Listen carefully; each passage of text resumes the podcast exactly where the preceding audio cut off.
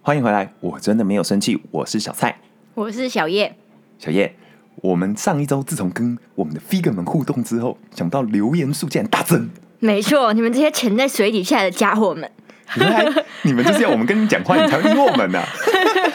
没错，那我就来练念。那我们先来呃，成为惯例一下，我们回顾一下这一周收到了什么。好，第一位观众说喜欢你们，听完觉得还有很有趣，希望还会跟男友一起听，然后可以讨论很多发生很多有趣的事情，还有小叶的声音好好听。你会你会专程要念这个，只是因为人家称赞你的声音很好听而已，对吧？不是，我跟你讲，他这个 vegan 他就是很忠实，他一定有听过以前的某一个段落，我就曾经抱怨过。你抱怨过什么？我说，所有观众都听众都哦，说，对对对，你说大家觉得我很好笑呃，，对对，大家觉得小小，他说小叶，大家都说小叶很好笑，哦小蔡声音很好听。我我我必须说，其实如果就我个人来说，别人觉得我很好笑，我会觉得比较好，比起声音好听，因为声音那是天生的，你那个没有办法改变什么。但是我觉得，如果别人称赞你好笑，代表你做的很好，我会因为这样比较开心。可是小叶你很怪，因为你就是觉得人家要称赞你声音好听你才开心，你不管人家觉得你好不好笑。我要好笑又好听，不是还有人私讯我们说小叶就是怪的很好笑，我个人是觉得对啊，水瓶座嘛，很特别。好，下一个，还有一个在 Apple Podcast 的留言，这个留言一看就知道是来自我朋友，他竟然说。我每次聚会的时候都会走出去假装讲电话，然后再回来说小叶不让我去，然后他来作证。我这个根本造谣，因为我都有真的讲电话，可能是真的哦，那个朋友说的。没有，我都真的有去讲电话啊！真的有时候小月就是不让我去，要不然大部分情况我都会去，好不好？不要再误导我们的 vegan 其他 vegan 们了，好吗？好，在 Instagram 上呢，我们也收到了一些特别的留言，有一个他觉得我们的互动很可爱，然后他问我们说，他希望听到我们有没有因为彼此才渐渐开始对某一些新的事情感兴趣的，所以我们今天这集就决定，来做这个题目。谢谢你，谢谢你提供我们这题目。我我当初看到他问我这个问题的时候，其实我觉得算是问的蛮好的、没有想过这个问题。但是在呃思考这个主题的时候，其实我觉得比我想象中的有一点困难，为什么？因为我觉得我好像并没有太多太明显的兴趣，因为我们交往做培养，好像还好。如果说改变的话，有兴趣的话比较少一些些，因为都是我在配合你。对。我我我是说真的，我我觉得、欸，我忽然觉得很感恩诶、我我有刚刚有一个瞬间，我那时候就觉得说，哇，其实做这种 podcast，然后我们都一直在分享我们自己的故事，它是一个很你在探索你自己感情、回头自省，然后观察我们这段关系的一个很不错的一个过程。你现在知道了吧？对，都是我在配合你，所以你才一个都想不出来啊。对，我就是想了老半天，然后忽然觉得说，哎、天哪，小叶感觉那边他应该蛮多的。他因为我呃培养了很多奇，就他技能书开始点了一堆奇奇怪怪的东西，但是我这边就是相对少一点。然后我忽然觉得很感恩，棒吧？是不是没有料到这么感性的开头？但是真的，这是我刚刚很明显的一个感想。好啊，你自己有反省不错了啦。好啊，那你呢？你有第一个，你因为我们交往，所以你培养出的新的兴趣或改变都可以。看剧，看剧，等一下，我跟你讲哦，等一下等一下，我要先说看剧，但这不是兴趣，这是我被迫要去进行的一个活动。等等，你说的看剧不是指网络上 Netflix 上或对者那些，是舞舞台剧。剧哦。对对对。舞台剧啊，或是一些艺术表演呐。哦，表演艺术类，对对对对对，你要讲清楚，要不然看剧大家想说你是因为我才看剧，大家傻眼。哦哦，舞台剧啊，舞台剧，表演艺术，OK，就是因为小蔡以前是表演艺术的嘛，嗯，有一些表演艺对术的背景，对对，对。所以呢，他在念那个表演的时候，他就会逼迫我，不不仅是看他的表演啊，看他同学的表演啊，看他老师的表演啊，还要看那些业界的表演。还重点是不是看一看就算喽，看完还要给他一些很诚恳的评论。对，你就不能只说我说，哎、你很棒哎，不行，我不能接受，我不能接受小叶跟我说，哎、你今天做的很棒哎，不行，我觉得这太客套。我要小叶告诉我说，他具体觉得哪一个部分很好，哪一个部分可以改进，而怎么改进，或者哪些地方说的不清楚，我弄得不好，我我希望他 给我我这个层级的回馈，你知道吗？没错，虽然我不是很喜欢看舞台剧，但我还是被迫去看。我我自己觉得，呃，确实对你来说，或许对于很多现代人来说，看进剧场或进这种表演艺术的中心看一段演出，算是蛮比较稀少的习惯，比较少人做这件事吧。对，因为就连我自己在接触这个之前，我以前也几乎都不会看。我就会哦说哦，看电影啊，OK 啊啊，看连续剧啊，或是看 Netflix 或者 YouTube 这种，我都觉得好像蛮正常。可是你说真的要走进这种剧院，然后你说要买票，然后看，有一那么一点点麻烦，所以我就不知道为什么要去看，对，就不知道为什么去看，而且它就是要票要好几好几个月前你就要先买好啊你，你如有有点贵。对啊，如果你又不懂说啊哪什么剧团是你自己喜欢哪种类型的话，其实你就是茫茫大海中你也不知道怎么拍，你就随便挑了一个就去尝试，结果踩雷。没错，但不得不说，我看就是被迫看了这些啊。那假设十个里面也是有一两个，我觉得还真的蛮好看的。当然呢、还是有一些蛮厉害的。总有就是每一个作品它都有不同的方向嘛，有的东西它是走剧情的，所以大家大家都比较容易理解，它可以看到故事内容啊，跟着故事的角色，呃前前后后起起伏伏，所以比较容易懂。那当然有的是走技术的，或者走一些不同的挑战一些传统形式的东西，那都是看法不一样。有像我这种普罗大众口味的，是喜欢那种身临其境的。对啊，其实就是看故事，不是这完全是正常，因为其实大大部分的人，不论是你看电影、看书、看什么，其实你都是希望透过一个故事去呃不同的一个方式去接触到一个新的事情，或者体验某一个新的事情吧。所以没有错，那欢迎大家也可以培养这样的习惯，但不一定不用来看我了，因为我最近也没有演出。好，那我这边呢也是看剧，你也是看剧？可是我不是看看这个舞台剧，是韩剧，韩剧，因为你刚跟我讲看剧的时候，我傻眼，我想说你怎么，我这边也是准备看剧啊，你怎么好意思跟我说看剧？就你是舞台剧，我是韩剧。因为其实，在跟小叶交往以前，我基本上是完全不看韩剧的人。你就是以自自命清高啊！没有哎、其实，哎、对，也有一点。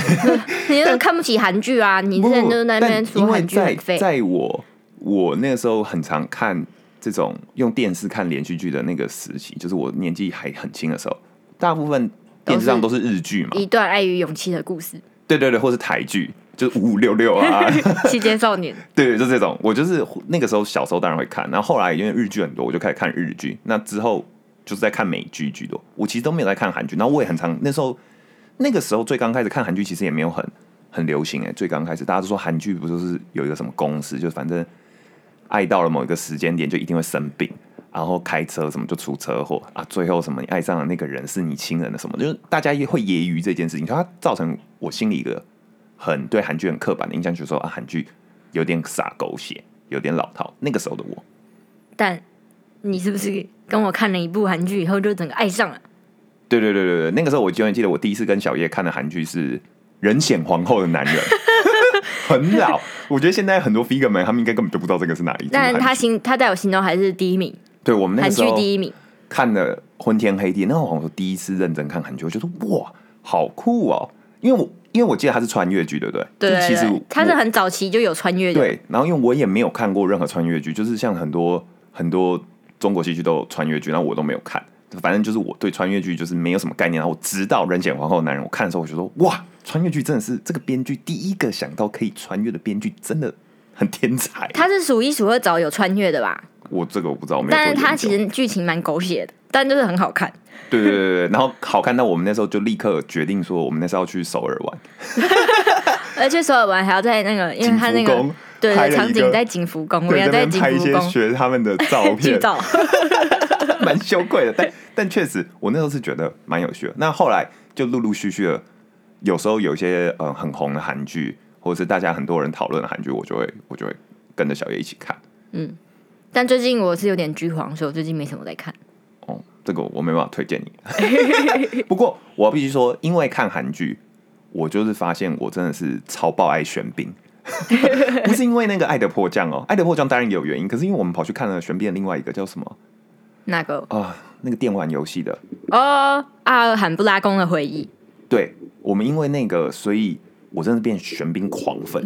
我也我真的是有，因为有玄彬的粉丝形容玄彬是一个肩膀像大海海一样宽宽阔的男男人。对，我觉得天啊，这个形容词真的是爆浪漫。我也希望自己能够成成为肩膀像大海一样宽阔的男人、啊。我也想要躺在那样的肩膀上。反正我就是因为这样，所以我我自己其实也开拓了我很多不同的的的乐听的习惯。就是韩剧对我来说有它真的有它厉害的地方，所以它能够这么风靡全世界或者全台湾，还是蛮有道理。好了，那你还有下一个吗？有怎样？打电动啦！你在那边前几集树到小叶，我多爱打电动，怎样怎样的？虽然我我的确是小时候就蛮爱打电动，因为我都残电我弟这样。那但是其实我长大以后就没有那么常打电动，直到认识了小蔡之后。对对对对对，我们在呃玩游戏那一集，就是我们的第二集吧，嗯，就是情侣另外一半很爱玩游戏该怎么办的那一集中，我们有讲过小叶其实是一个打电动很厉害，然后并且很爱打电动的人。但是这一切的一切的开始，就是因为我们刚交往，那时候其实刚交往，可能不到一年吧，应该不到一年，几个月而已。嗯，我们就玩了一款游戏，然后玩了昏天黑地。那就从那一刻 那一个瞬间呢，因为在那玩之前，小叶是从来不会说他要玩什么游戏的人。可是没想到他开始玩那个游戏之后，整个人爆了，沉沦了。然后自此以后，小叶就变成了一个游戏狂粉。狂的程度，他不是只是玩哦，他也会上网查攻略，他也会看别人的实况，他也因为玩输而生气，他还会看那种世界的比赛，什么英雄联盟什么，他都会看。他就是有在 follow，然后很享受世界大赛带来的那些氛围，只差没去现场。你明明也很喜欢看世界大赛，好不好？因为我玩的很烂啊，所以我就觉得看那些高手玩的那种用出那些一般常人没有办法思考过的招式，我就觉得真的太惊人了。哎、你都不知道在兴奋什么，那个 TPA TPA，TPA 应该已经是很久以前的事情了，以前的时候没。我觉得我很兴奋的原因，其实真的蛮瞎的，因为我既不知道他们玩的角色是什么，然后也不知道他们招式是？招式是什么，然后也不知道他们到底这个战况是发展得也不知道策略是怎么样对我就是只是跟风，我就是感觉很紧张，我就一起紧张，然后感觉很嗨，我就一起嗨。感觉支持那对杀人的就就很棒。那个时候，小叶开始沉迷英雄联盟之前，是因为有个契机，是因为我们那时候要出国，然后哦，很久很久以前，我们有准备准备过一次托福，嗯，然后那时候反正在准备托福的时候，呃，要去补习班考一些模拟考什么什么什么。什么，然后那天我不知道我搞错了，所以我没有考到，就就我一个人进去考，就对只有小叶一个人进去考，然后我一个人就没有考到，我就只能在台北车站附近晃来晃去，然后就因缘机会晃到，我就晃到一个地方，然后想说，哎、怎么那么多人？大家在那边超嗨，然后彼此超专心的看了一个大荧幕，我想说到底是怎样？一个电竞用品店外面对对，一个电竞，就那家店都是卖一些电竞键盘啊、电竞滑鼠啊什么什么的那种地方。然后我就想说到底是怎样，我就走过去看，就看大家在看一个比赛，我也不知道那是英雄联盟哦，我只知道就是那种有点像是斗塔类的那种大家打来打去的游戏。那反正我也搞不清楚规则什么，我只知道反正。红色还是蓝色是我们，假设蓝色是我们就好，蓝色把红色那一队的人杀死，就跟着欢呼就对了。反正旁边的人欢呼就一起欢呼就好了。，我就在那边跟着大家看，结果殊不知那就是当年台湾的一个代表队 TPA 非常非常经典的一场比赛，所以大家才会那么紧张看。然后那场他们就以黑马之姿赢，然后最后就夺冠嘛，然后就开启了台湾电竞元年嘛。对，但当时我就是因缘际会，在一个很很巧合的状态下参与了那个那个场合。然后啊，好，小蔡就在那边看，然后我考完之后出来，然后我看一下手机，发现哎，他说他没在考，他没考到，然后打电话问他，然后就叫我去某一个去某一个地方，我就走过去，然后就看到一堆阿仔，然后里面混了一个小蔡，然后大家就看着那荧幕，不知道在那边欢呼什么，那我就这样凑进去，然后其实你也看不懂吗？我我当然也看不懂，因为我还没开始玩，对对对，我就跟你说，反正只要杀死那个红队的，对对对，就欢呼就对了。因为说旁边的人大家都很真挚，然后好像很紧张，所以你也你也没有办法在那边问说现在是怎样干嘛干嘛的，没有人要鸟我们、啊，对对，你就只能很专心的看，然后而且我想说不想被别人发现自己不会看，然后就还这样假装看一下右上角那数据，然后再看一下左下角。到底在干嘛。但确实就是在那一刻之后，我们就接触了一些其他游戏，然后渐渐的发现，原来游戏其实算是我们两个都还蛮蛮喜欢的一个事情，对吧？这样讲没错吧？对，好，下一个，我这边的兴趣是有点跳，但是是逛夜市，什么？就是我其实，在跟小叶交往之前，我非常非常非常少去逛夜市，因为我住的地方其实附近没有夜市，没错，就我很少很少去逛夜市。但因为后来小叶搬家，然后他家离士林夜市算是近，哦，你这人就说错了，你不你是不知道士林夜市与我成长的渊源。怎样？你是很熟，呃，你是很熟，没错。但是我说你跟士林夜市是很骂鸡哦。很骂鸡。我必须要说，如果我们的听众有人是念石牌国中、明德国中、天母国中，或者是随便就是你知道淡水线上那一区的同仁们，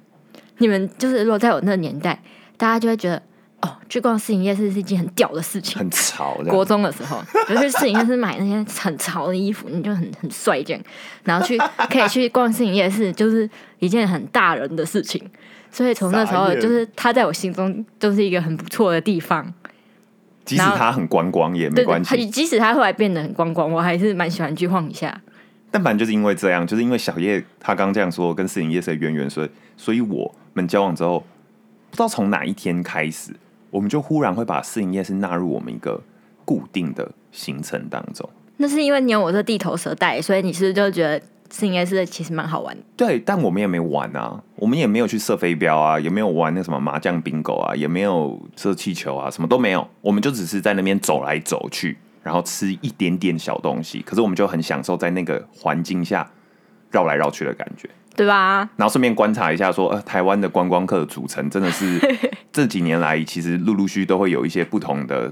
那个成长跟改变。呃，新南向政策好像真的蛮有用的、哦。对对对，观光，而且观光客其实在那边还可以看见台湾观光好像比想象中的做的好很多哎、而且都可以知道哪家店又倒了，就知道哦，他要卖草莓大福，那过过没多久就要倒了。对对对，假如是这这阵子盛产草莓，就会出现很多草莓大福，然后那阵子开始盛产了火龙果，就开始有出现很多火龙果冰沙。对，就是告诉我们，如果你一昧跟风，就是成功不了。你说夜市教的人生学吗？而且，因为我们很喜欢观察那种夜市摊贩，就有一些夜市摊贩，他们很多人爆红，然后我们每次都会猜测说，这个摊贩一定是开着保时捷来的，旁边那栋超级豪宅就是他们家。不是啊，大肠包小肠，大肠包小肠那一家本来就是开保时捷来的啊，蓝宝坚尼啊。那个哇，就是反正我觉得夜市带给我们很多很特别的乐趣，也是因为我们两个交往之后，我才感受到改变的。没错，我还有最后一个，国内旅游，国内旅游，国内旅游应，该不止国内旅游吧？哦国外旅游也可以算，就是反正出去旅游出去对出去玩，因为我我的心里原本就是一个觉得出去玩很累，不是说我不喜欢出去玩，但就是我不是很喜欢呃一个那种小周末啊、周休二日这种，然后就跑出去玩，我就觉得啊有点麻烦。就是说，如果有一个长假，或是有一个很大段的空档，或是有一个特别的为了一个什么原因，然后就出去玩或去远一点，我都觉得 OK。可是你说短短一个周末你跑出去玩，就很累，所以我以前不太喜欢。我以前想要出去玩，都还要看你脸色，好可怜呐、你哪有要看我脸色？你有要看我脸色吗？每次我都还要先试探一下，说，哎、这周要不要去哪里玩？然后你就会马上给我摆一个表情，然后说不要，什么怎样怎样。因为我很懒啊，对呀、我就是觉得说，明明就台北就有很多其他事情可以做，都做完了吗？没有吗？那干嘛一定要跑去那么地远的地方？去那么远的地方，你一定要规划、啊，不然去干嘛？好，你现在自己反省说一下吧。对啦，但就是以前我是抱持这个想法，所以我以前就是觉得略懒。可是，一直到大概这这这一两年吧，尤其又是因为这个疫情的爆发，导致我们曾经在家隔离了很久。那一刻，你忽然开始很珍惜可以出去玩了。我啊，在我心里，它产生了一个很大的改变，就是以前呢，我会觉得啊，干嘛一定要一个周末跑出去很烦。可是因为疫情，我们那时候在纽约隔了很久，我们是在纽约这个疫情的最中心，其实原本我们有想要去，就是说再去滑去滑几次雪啊，或者是去哪里看看嘛，干嘛干嘛的。但没想到疫情的爆发，所以我们没办法去。但那一刻心中忽然有那么一瞬间，有一种觉得啊，如果早点做就好，早点去，早点去完成这些事情，现在就不会觉得说那么多东西没有去，那么可惜。是不是早点听我的话就好了？对，然后又会觉得说啊，隔离在家，好想要出去外面呼吸点新鲜空气啊，然后看这一些新的东西。可是这又这又说到我们上一集，怎样？听另一半的总是没错。哇，你这样接我是傻眼啊！对不对？对啊，确实，但就是因为这样，所以其实我现在还蛮喜欢旅游的。也不能说以前不喜欢，就是我现在对于旅游更积极了。那我们最最近开拓了蛮多新的景点，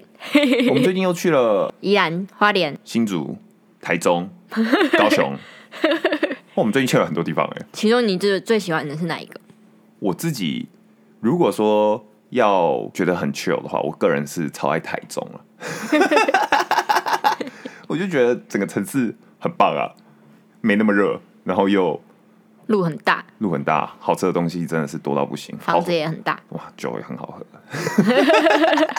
而且台中的店都有一种小文青感。对，所以我觉得觉得旅游这件事情，就那种小周末旅游，就一天或是两天一夜这种，对我来讲，现在它吸引力激增。以前我就觉得啊很烦，现在就觉得好像真的还蛮需要去做这件事的。那你呢？我最喜欢的是宜兰礁溪，为什么？因为我因为我本来不是不是很喜欢去，因为我就觉得那些就是有些温泉旅馆应该就是很脏这样。但我哇，你这个会害我们被告啊！所以我们要击退一间呐、可是我又又有点不想说，那到时候订不到怎么办？对啦，但因为没有，我觉得它其实有很多不同的间，就是我们那时候去住了一个像是 villa 式的嗯，的那种温泉，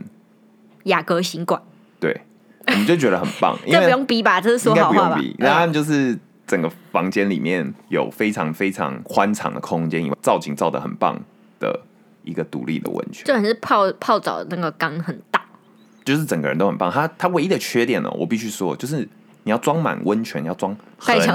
很久，因为它那个它那个浴就是温泉的那个那个浴缸啊，真的是太大了。大到就是我们想说，好，我们现在来泡一下温泉好了，就一一放个水，过了半个小时 还没满，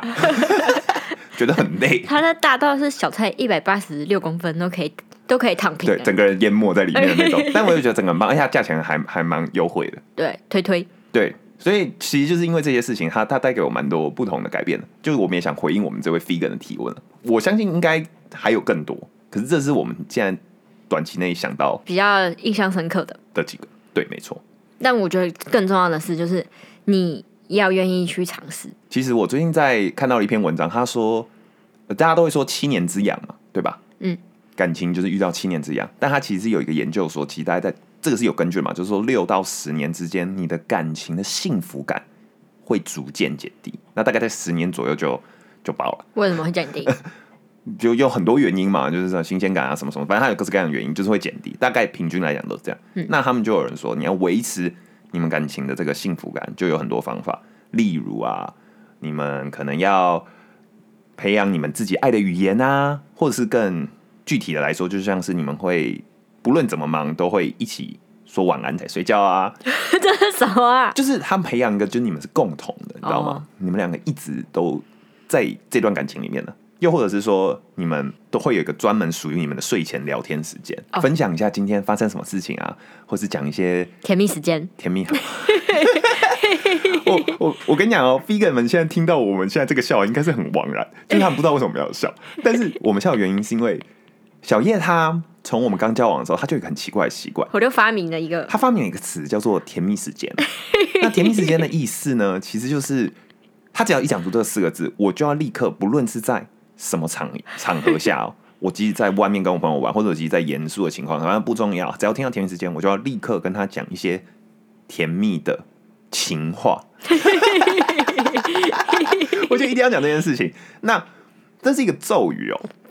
他只要，而且甜蜜甜甜是一个很恐怖，他不是说问了一次今天就 OK 了哦，他有时候会问完之后，然后我们又聊两三句别的事情，他会又再做一次甜蜜时间。我想说，靠，我刚刚不是才讲过了吗？怎么现在又要讲讲一次？他说不管，我就再讲一次。但这个事情它造成我现在就是我有一个非常。我我有个模板，你有模板的啦，我就是有一个像大家考试啊习惯的模板，就是我只要填空就好。说哦，今天真的很开心，因为 模板 自己填，你要填什么？然后填完模板之后说，所以我觉得很呃，就这样。反正我现在有个模板啊，但虽然小叶也知道是模板，但我觉得重点是那个诚意啊，就培养你们自己的一个爱的语汇，或是一个我因为我就听完甜蜜时间，我我我心情就好。我是傻眼，很麻烦。，那你知道我们今天不是去看一个那个阿兹海默症的展嘛？对，然后他启动，他就有个纪录片，然后就是说一个卡通的纪录片，对对，然后一个老爷爷、老奶奶，然后那个爷爷他的阿兹海默，然后他什么都不记得，可是每一天那老奶奶就会悄悄的在他耳边说一句话，然后他说完那句话，爷爷就会笑。嗯，然后那句话呢，就是说 “You are cheater”，就是说这是他们刚交往的时候的一个他们自己的一他个内梗啊那对。那爷爷虽然得阿兹海默，但他只要听到这个，他就还会笑，对，他就知道说啊，跟他讲话这个人是他陪伴一辈子的一个恋人，很。感动这样。对对，那个那个是一个动画的，也不算纪录片，它就是一个动画片，嗯但它嗯它可能是根据一个真实的故事改编浓缩再浓缩改编出来的。那它其实我觉得这个点就是那整个故事最重要的地方。对，然后那时候就在小蔡耳边说：“甜蜜时间。我等一下在那个展里面直接傻眼，” 你听到这个就会背脊发凉吧？就觉得又来，很烦啊。但其实我觉得我有段叛逆期，在我们这个感情中有一段时间我是叛逆期，我一段时间不是很想讲，但最近好像不知道是屈服了还是怎么样，我就觉得啊，就这样这样，我知道你有一阵子不是很想讲，你那时候他就还规定我说一天只有一次。不能再一直乱问了。但对，除了这个以外呢，还那那个研究研究，我们研刚刚在讲研究研究，来说就是六到十年你的感情的幸福期会降降低嘛，所以你们需要新的事情刺激你们的感情。除了刚刚讲的这种爱的语言啊，或是一直互道晚安这种，或是属于你们自己的睡前聊天时间以外，还有一个当然就是跟我们这节的主题有关嘛，就是你们要培养共同的兴趣。我我其实觉得这很好诶、因为我觉得共同应该说共同的兴趣很容易误导别人，就让别人觉得说一定是你们要培养一个你们两个人都喜欢的事情。我觉得有的话当然很好，可是我自己会看得更宽一点，因为我会觉得说，有时候你不一定要真的爱上你另外一半喜那么喜欢那件事，你只要能够懂得那个脉络就好，就是你只要愿意陪他去尝试就好。对对，或者是他很兴奋的跟你分享说：“哎、你知道最近又哪一个新的韩剧上，真的是男主角帅爆了。”这样，你只要懂得其中某个语汇，你能够在那个当下分享他的喜悦的百分之，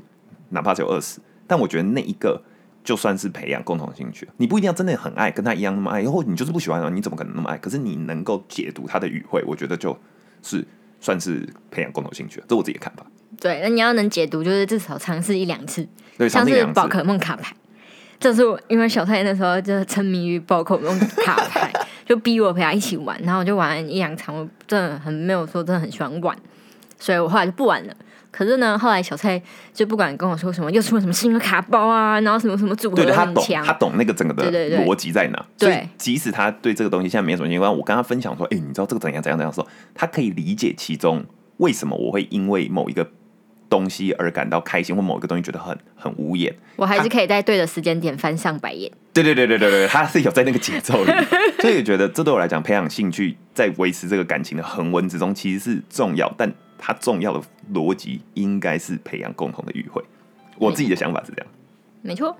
那这集就这样。如果你喜欢我们的节目，欢迎去 Apple Podcast 上面留言五星好评。你的留言，我们有机会都把节目里把它念出来哦。也要记得去我们的 Instagram，我真的没有生气。I am not mad at you 底线 Podcast，留言、按赞、订阅，分享。我是小蔡，我是小叶，我真的没有生气哦。